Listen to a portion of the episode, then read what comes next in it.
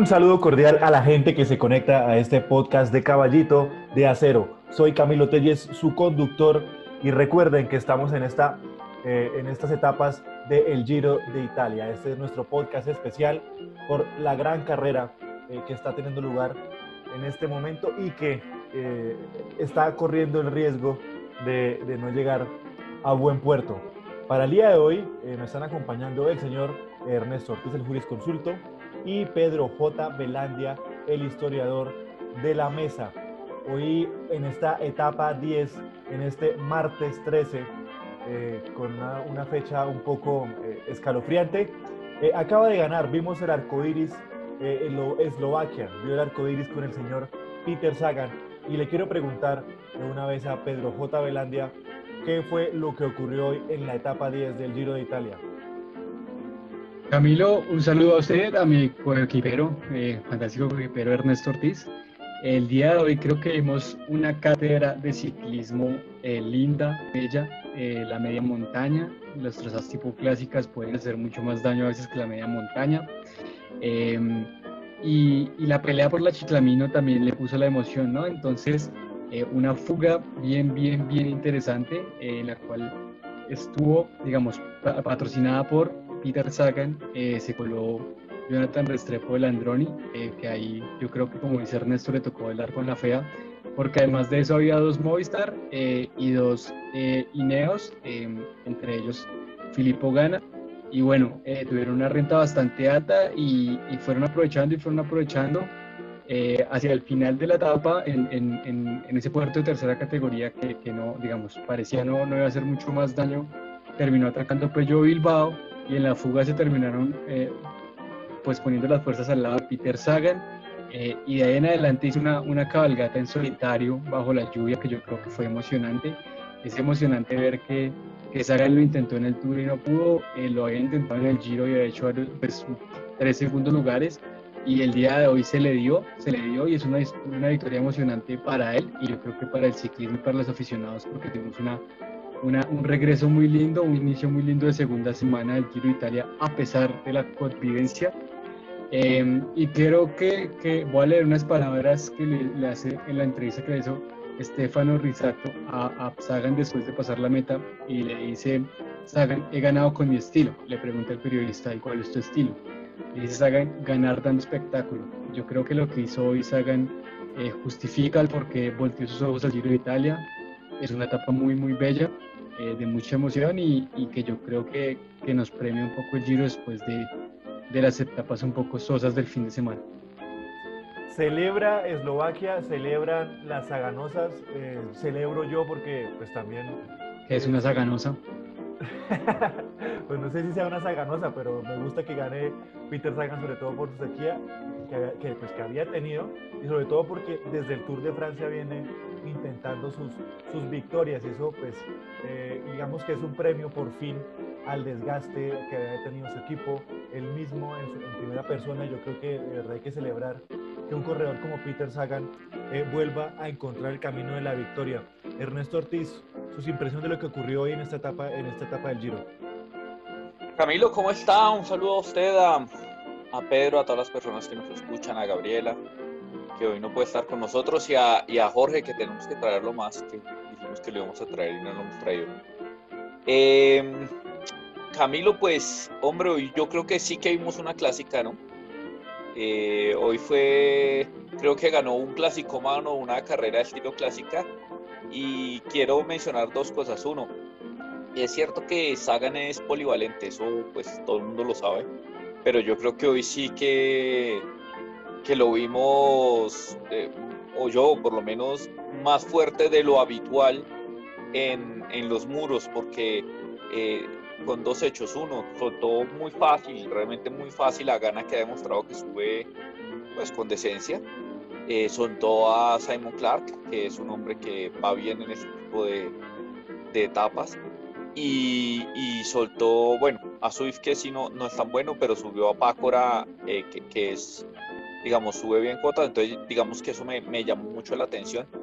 Y lo otro es que eh, creo que si esa misma faena la hubiera hecho un vuelto mano, no hubiera ganado porque hoy Sagan de, eh, sacó ese temple que tienen los clasicómanos, que es faltar 15 kilómetros, estar a 25 segundos y no rendirse, sino mantener esa distancia de 20 segundos durante casi 12 o 13 kilómetros eh, y mantener la distancia y el distanciamiento social para, para, evitar problemas de COVID y llegar, eso es algo que se aprende pues, corriendo muchas veces en Flandes. Sí, eso es cierto, Ernesto. Oiga, Pedro J, y entonces, ¿cómo van los colombianos? ¿Qué tal la actuación de Pácora entonces? Camilo, yo creo que, que todo, todo el eje cafetero está de celebraciones, de plácemes, voladores. Pácora se sube a la segunda fuga exitosa del Giro de Italia eh, pero bueno, yo creo que sí, literalmente le tocó bailar con la fea cuando, cuando Ernesto decía por interno que, que Restrepo no jalaba una. Yo decía, no, es que no, no, no tiene por qué jalarla, porque con Gana, con, con Sagan, con Cataldo, ahí jalar es pegarse una puñalada. De pronto era un poco eh, chupar rueda y ver qué posibilidades surgían. Y bueno, no se dio, pero, pero nos dieron una cátedra de ciclismo muy lindo y, y yo creo que que ya ni sabio está valorando mucho lo que está haciendo Jonathan Restrepo por el Androni, ¿no? que es el que más fugas se ha metido y quería eh, que me apuntar en esa dirección que yo creo que, que, que la etapa de hoy nos muestra o nos, nos, nos, nos da a ver que por la situación del Giro en sí mismo, por la carrera como tal, pero por la situación del COVID, es una carrera que va a ser de ataque y contraataque en cualquier momento y eso nos va a dar mucha emoción a los, a los espectadores. Ernesto, ¿qué tal eh, los colombianos en el Giro en la etapa de hoy? Pues Camilo, yo creo que lo de Pácora estuvo bien, digamos, luchó. Eh, eh, dio una explicación al final que, que me hace entender un poco por qué, por qué no colaboró más en la, en la fuga y es que explicó que él no, nunca nadie le dijo, nadie en el equipo le informó que las rampas eran tan duras, entonces no, no puso los piñones que eran y pues simplemente se quedaba sin fuerza. Eh, y curiosamente en la transmisión de ESPN había dicho, comentado antes, de que de, ese, comentario lo había comentado eh, Víctor Hugo Peña y había dicho que en el Giro pasa eso, que el libro de ruta no siempre corresponde a, la realidad de carretera y que muchas veces terminan ganando las etapas y las carreras en el Giro. Quienes conocen la carretera porque el libro de carrera no, o sea, no es tan fiable. Ernesto, todo, todo muy italiano. Todo muy italiano, todo muy italiano. Es, como cuando, es, como cuando, se le preguntan a Jorge Salazar si falta mucha subida y dice que no, que eso es planito y son como 15 kilómetros subiendo. Es más o menos. Y entonces eso, también explica por qué él iba, pues iba a contrapié. Yo creo que él bien, desafortunadamente sí, hemos, pues no fue bueno para Gaviria, se cayó. Eh, y es especial, pues siempre que un ciclista es se caiga es malo, claramente que sí, pero especialmente malo porque mañana era una etapa eh, pues que le podía venir bien, ¿no? Eh, y pues realmente el, golpe que yo vi, el lamparón que tiene en la pierna, me hace pensar que mañana no pueda disputar. Sí, eso disminuye, eso disminuye. sí, un golpe duro, duro, golpe, golpe que se le va a pegar en la sábana. Mm. Sí, efectivamente. Bueno, yo creo que eh, eh, vamos dándole redondeo a lo que estamos hablando aquí del Giro, pero también ha ocurrido otra serie de cosas, y es que ayer hubo eh, la prueba del traje de baño, la, prueba de, los amenazados por COVID-20, y le pregunto a Pedro J. Velandia qué fue lo que pasó hoy, porque tenemos noticias, algo pasó y equipos se fueron de la, de la carrera lastimosamente. Pedro. Camilo, podemos decir que la burbuja del Giro de Italia no es Nueva Zelanda. Efectivamente, creo que nadie aspiraba a que fuera Nueva Zelanda, creo que nadie, nadie le tenía fe y efectivamente no, no, había que tenerle fe. Tal parece que la burbuja del Giro de Italia es Madrid, eh, el número de contagios aumenta de manera eh, rápida. Em, para hacerlo breve, eh, se bajan dos equipos completos, uno de esos es el Jumbo Visma, el único positivo es Steven Kreisberg, eh, pero el equipo decía que ante la falta de su líder, pues por el contacto estrecho con todos sus compañeros de equipo, pues se bajan todos, eh, ahí se pierden ocho corredores. Oiga, pero el Jumbo sí, la sede del Jumbo debe estar construido sobre un viejo cementerio indio, ¿no? Sí, no, le faltó un bañito de ruda, alguna pero, vaina, hermano. Pero por ahí vi, pero por ahí vi que también es, cierto que, digamos que no solamente en el, en el ciclismo, ¿no? Ya van tres veces que han sido segundos en el Mundial de Fútbol, por ejemplo. tres veces. ¿En Jumbo? No, no, no, pero los, pero los Países Bajos. Ah, yo. Me refiero en general, perdón, perdón, a los Países Bajos, no el Jumbo, el Jumbo. A eso me refiero. Ok. Sí, no, y Kreisbike eh, en el Giro no lo acompaña la suerte. Cuando no es la nieve vuelta a muro, es el coronavirus. ¿Confirma, Ernesto? Confirmo porque este eh, Giro se le está cuadrando, Él era un candidato muy importante. Sí, y palazo. Y palazo. Eh, el Michelton Scott, luego de que, de que, de que Simon Yates diera el positivo la semana pasada, esta semana cuatro corredores, si no estoy mal, dieron positivo. Eh, y varios miembros del staff, por lo cual como equipo se tiene que bajar completo. Pues, yo creo que igual con el hecho de haber perdido a Simon Yates ya estaban fuera de la lucha, pero bueno, se pierde un equipo completo también. Eh, y el último positivo es Michael Matthews, corredor del Sunweb, que uno pensaría entonces que podrían también por el contacto, contacto estrecho con los compañeros bajarse, pero pues fue el único positivo. Y viendo la situación de Wilco Kelderman, eh, y pues que de hecho también metieron una segunda espada eh, en estos días, pues eh, que es, eh, ah, lo perdí ahorita. Bueno, ya, ya se lo confirmo. Sí, hoy por el tiempo este alemán, pues el, el igual se mantiene, Nico Denz se, se, mantiene pues en la pelea y yo creo que por eso no se bajan. Yo, ¿Qué pasa con las pruebas de COVID aparte, bueno, esos retiros?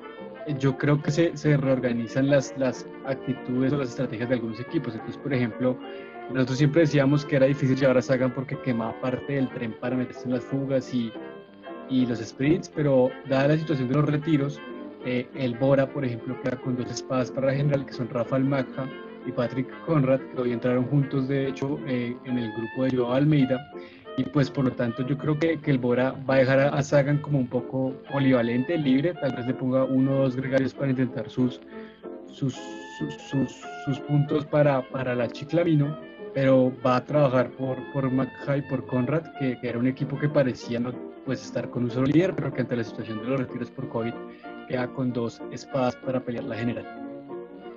Oiga Ernesto, entonces, ¿será que vamos a tener final del Giro de Italia o esto va a terminar eh, anticipadamente, incluyendo también el tema del clima, ¿no? El Stelvio está en duda, por ejemplo.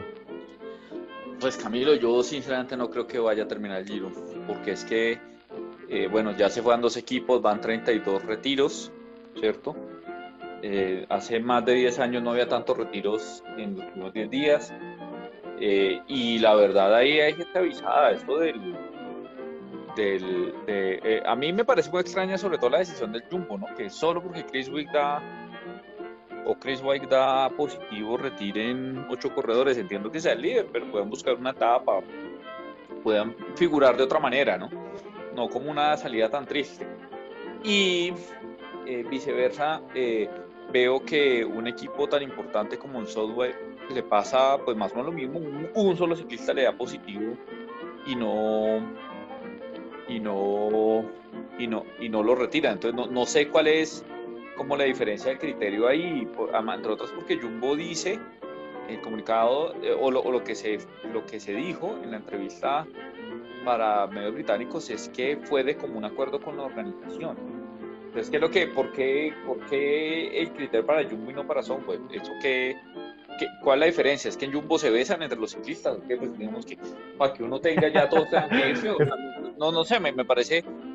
Es que todos duermen en la habitación, Ernesto, para ahorrar plata. Todos duermen. Sí, debe ser, debe ser. Una, una cosa muy rara. Entonces, mejor dicho, me hace pensar que muy pronto el pues, va a correr la misma suerte. Eh, porque tal vez no lo quiso hacer. Me suena a mí, pero esto sí ya es especulando. Pero el Jumbo le dijeron, mejor retírate, se retiró de la buena atrás y Sunweb no quiso, entonces lo van a retirar. Pero, pero Ernesto, lo que yo entendí por la transmisión eh, y lo mencionaba justamente Goga Caracol, era que el Jumbo decía, pues la verdad teníamos todo, todo, todo el equipo perfilado para el y perderlo pues no nos da ni para tape ni nada, entonces nos bajamos porque es gastar energía y todo esto. Mientras que el Sunweb lo pensó, de hecho lo alcanzaron a pensar, pero ante que simplemente dio positivo Matthews y, y pues que el resto no, dijeron, pues sigamos porque tenemos la posibilidad en la general y, creo que es, es una cosa importante. Ahora, yo creo que ante tantas bajas eh, como Yates, Thomas por la caída, la situación del COVID y todo, yo creo que, que este Giro se va a quedar para alguien, pues se, le está perfilando a Nibali, pero se lo van a pelear gente, digamos, corredores de segunda línea, tipo que Elderman, de pronto el Pello Bilbao, que se, se ve emocionante. Entonces, esos, esos, esos corredores ante la posibilidad de tener en su palmarés una grande por la situación, pues yo creo que se aferran a eso, pase lo que pase. Sí, Pedro, pero es que a mí no me parece creíble esto de que se les acabó la temporada, porque la temporada se acaba acá, o sea, lo de la Vuelta a España cada vez es más difícil. Eh, igual ningún corredor de estos puede correr la Vuelta a España, porque por reglamento nadie que eh, se retire una carrera puede correr en la siguiente hasta que no termine la carrera en la cual se retiró. Entonces ninguno de estos ciclistas va a correr en nada más, entonces ahorrar fuerzas para qué? ¿No? Digamos, ¿para qué? ¿Para el 2021? Eh, o sea, no, no, no, no, no, me parece creíble eso, me parece realmente una decisión muy extraña. Uno tener siete ciclistas de primer nivel y decidir que no, que no va a luchar una etapa de nada. O sea, que ningún ciclista se puede ganar ninguna etapa de ninguna manera. Así de muertos eh, son. Y, eh, y, tienen un campeón del mundo eh, y ganador de, ganador de etapas en, en dos de las tres grandes me parece muy raro, la verdad, yo no, me parece creíble. Sí, eso es muy raro. Eso, es muy raro, eso no, no, deja, de, no deja de ser para, para que JL y Rimmel lo analicen, Ernesto. Sí, muy raro. Yo, yo, yo, mi, mi, hipótesis es que, que o ellos habían, mejor dicho, que había algo más, ¿cierto? Que, que el, positivo de, de Kreuzberg viene acompañado de contacto con otras personas con, con COVID o algo así para que se tenga que todo el equipo, algo, algo así. Bueno, señores, yo creo que vamos redondeando lo que pasó hoy en el Giro de Italia, pero antes de seguir con la previa que nos va, que la va a iniciar el señor Pedro J. Velandia, le quiero preguntar a Ernesto Ortiz qué fue lo que pasó con ganador Anacona, Ernesto, por allá en, el País Vasco, creo que es. Sí, en el País Vasco. Ernesto, por favor, siga. Camilo, ayer se corrió la clásica de Villafranca, que es una, una clásica pues muy tradicional eh, vasca, que normalmente se corre digamos, varios meses antes, no en este clima tan, tan duro. Eh, y curiosamente no hubo vascos definiendo. Eh, vengan, eh, es que no lo tengo a mano, si Pedro me ayuda, el, ganador es un británico que no había ganado hasta la fecha. Y detrás viene un equipo... Simon, Simon Carr. Simon Carr. Y después viene un, un, un, un grupo persecutor en que viene ganador Anacona, Cepeda, el, el, ecuatoriano. Y Pedro, ¿quién era el otro? Y Kyle, Kyle Murphy del Rally Cycling. Exacto. Y entonces hacen, llegan a unos 20 segundos después, se hace un sprint entre ellos y, y entra primero Murphy y después Anacona y por último Cepeda.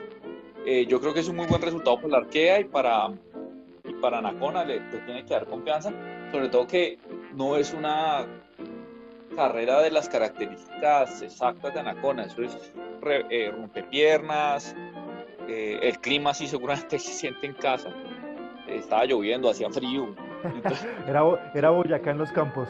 y, sin, em, y sin, embargo se aplicó la ley de Murphy y perdió el sprint. Y perdió el sprint. Sí, pero es que uno si no cree que Anacona sí, ahí, pues, le vaya a ganar un sprint a nadie, pues. O sea, no, pues fue a Landa, que es Pero, Oh, no, porque, ojo porque, la, porque, porque, porque, Lara ya no es el vasco favorito del Bahrein McLaren. Ojo con ojo eso. Con eso ahora es Pelo, Pello Bilbao.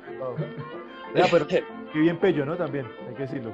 Oh, lo intentó, lo intentó. Y además que es su terreno, ¿no? Él, él es un corredor de media montaña y lo intentó y pues, bueno, pues no le salió, pero casi le sale. Ahora Sagan es tan berraco que yo no sé, Pello casi lo coge, estuvo a 5 segundos de cogerlo. Sí, lo, tuvo todo el tiempo a, tiro de ojo.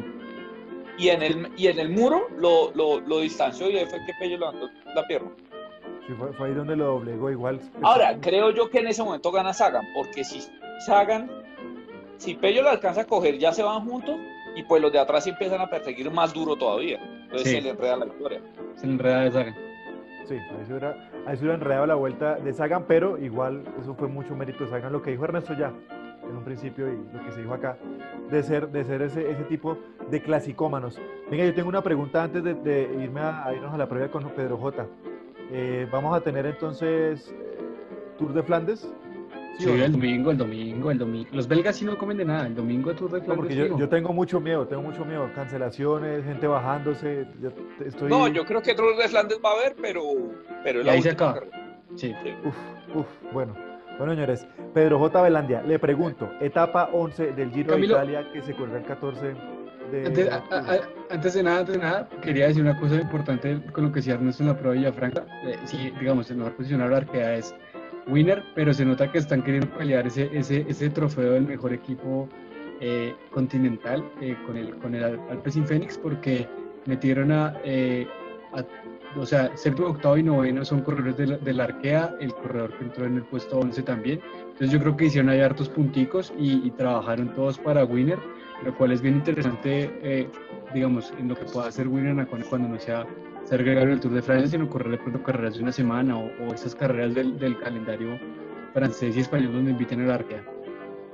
Sí, y él no es más croner, ¿no? Él no es, más, él no es un, no, es un croner, pero él, él se defiende bastante. Sí, sí es cierto. O sea, pues para sus características lo hace relativamente bien.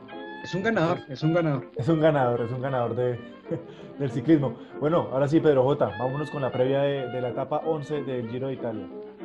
Bueno, Camilo, etapa 11 el día de mañana, 14 de octubre, eh, etapa larga de 182 kilómetros que parte del Porto San Elpidio y llega a Rimini, eh, etapa plana, plana eh, considerada para, para la, organización que llegará al embalaje y que en realidad eh, pues parte plano, aparte un par de coticas por ahí al principio de la carrera. Eh, lo siguiente es un sprint intermedio en el kilómetro 105, un puerto categorizado de cuarta en el 111, o sea, son 6 kilómetros súper tendidos, la verdad. Eh, hay para adelante otro sprint intermedio en el 144, algunas tachuelitas y el resto en bajada, en franca bajada, falso plano hacia abajo que se llama, hasta llegar a Rimini. Eh, una etapa yo creo que para más que cantada para los embaladores, pero que tiene, digamos, en los últimos kilómetros bastante curva y, y esto, esto que, que, puede dificultar o que, que hace necesario que los trenes enfilen bien a sus embaladores para poderse llevar la victoria. Ernesto, sus comentarios sobre la previa de mañana, etapa 11. No, creo que es un tema de embaladores, la verdad. Yo creo que mañana no, no, no debería haber más. Además, después de la pela que se dieron hoy, hoy volaron. Eh, hoy, el, claro, sí hubo ataques, pero, pero en buena medida, eh, en buena medida el equipo, el, lote terminó completamente destruido, fue a puro ritmo, ¿cierto?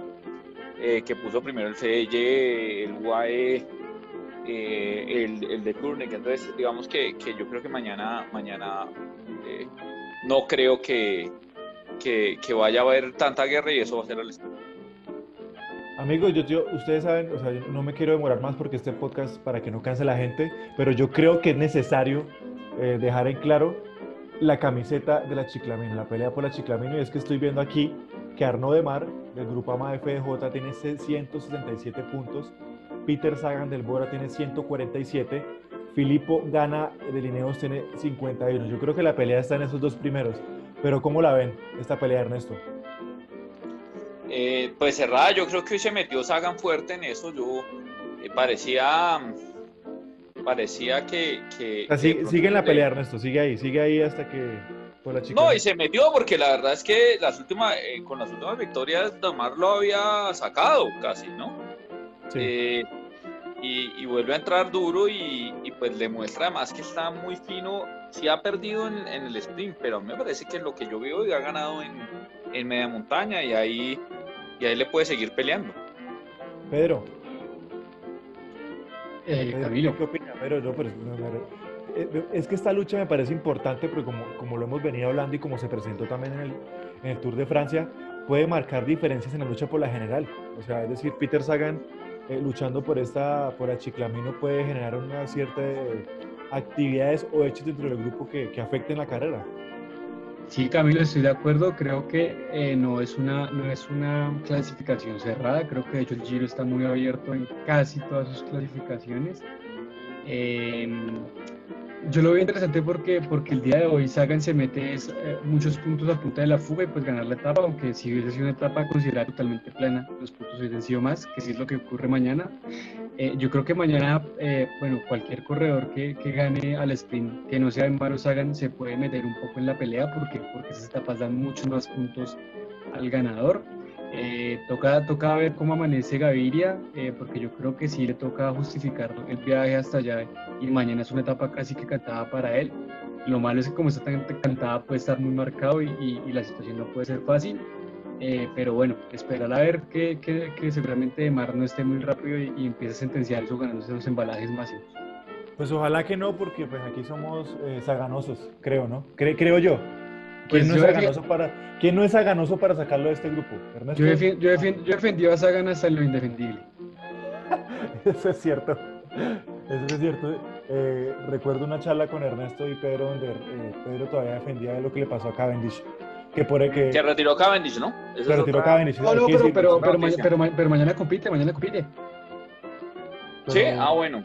Bueno, pero... él dijo, él, él, se retiró el jueves llorando, el, el domingo. llorando diciendo que era su última carrera como profesional. No, pero es, este que, año, es este que La, la, traducción estuvo, estuvo mala, no, pero él dijo que era probable que fuera su última carrera como profesional y yo creo que si ya este año es el retiro de un grande, de un distinto. Es que después de que Sagan lo tiró contra las vallas nunca fue el mismo, ¿cierto Ernesto? Nunca, nunca volvió sí.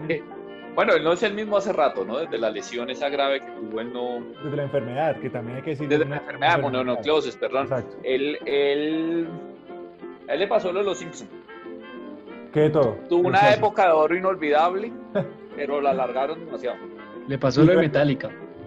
Le pasó lo de Metallica. Y luego Sagan lo botó contra las cuerdas y ahí lo, lo, lo, acabó. No, pues ya, sí, ya. Ya hicieron el remake con Padre de Familia y ya se acabó. pero muchachos, muchísimas gracias. Un saludo a la gente que... Oiga, un comentario final. Diga, Me impresiona una cosa, Camilo Rodrigo Contreras parece un señor de 45 años. ¿Qué cuatro ¿Y qué edad tiene? ¿Y qué edad tiene? 27, 28. ¿Debe tener 22, 23? No, más, no más, debe tener como 24, 26. Pero, pero parece, parece un señor, un señor de esos que, que tratan de ser fitness subiendo a... le, pasa, le pasa lo que le pasa a Enric Más, ¿no? Al lado de, al lado de Valverde no sé quién se ve más viejo. Sí, sí, sí. Sí, hasta el cual. Exactamente. Siempre, me, siempre me, me, ha dado esa impresión de lo que estoy diciendo, pero hoy que lo vi en la entrevista de ESPN sí ya me pareció una cosa Parecía un tío. bueno, Camilo, Camilo antes, antes, de irnos, antes de irnos, mañana se corre la versión eh, pues de, de, la Shell de Prix, eh, que es otra parte de esas, del circuito de las clásicas de Flandes, que entre comillas es preparación para el Tour de Flandes el domingo.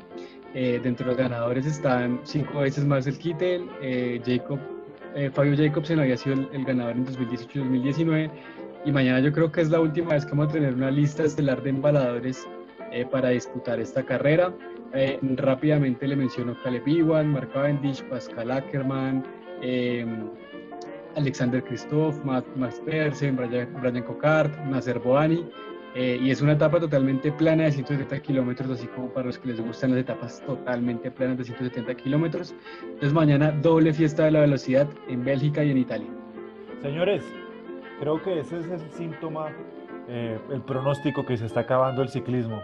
Lo siento, lo siento, veo, veo malos vientos, malos vientos de, del invierno en, Europa, así que tenemos que empezar a aprovechar todo lo que nos dé Papito Dios aquí en adelante. ¿Sí o no, Ernesto? Sí, no, toca raspar la olla lo que den. Con lo que, con lo que dejen del calendario nacional. Con lo que... Ojalá que se corra el zarzal. Ah, el zarzal ya no se corre, ¿no? Todo, paila. Toca, toca rezar vuelta a Colombia y esas cosas. Bueno, muchísimas gracias muchachos por acompañarnos en este recorrido, por acompañarme, por ser los grandes coequiperos aquí en Caballito de Acero, edición Giro de Italia y otras carreras más, otras, otro delicatessen que también ocurre en el ciclismo internacional. Un saludo a la gente que nos faltó en este podcast, eh, un saludo a la gente que llegó hasta acá, ya saben que nos pueden ayudar suscribiéndose, dándole like a las diferentes plataformas donde está este podcast, como es Apple Podcast, Spotify, eh, Evox o iBooks, como se le, diría. Eh, también estamos en, Speaker, no, Speaker no estamos, qué pena, qué pena con eso. Pero les agradecemos mucho por haber llegado hasta acá, así que nos estaremos oyendo en otro podcast más de Caballito de Acero. Chao, chao.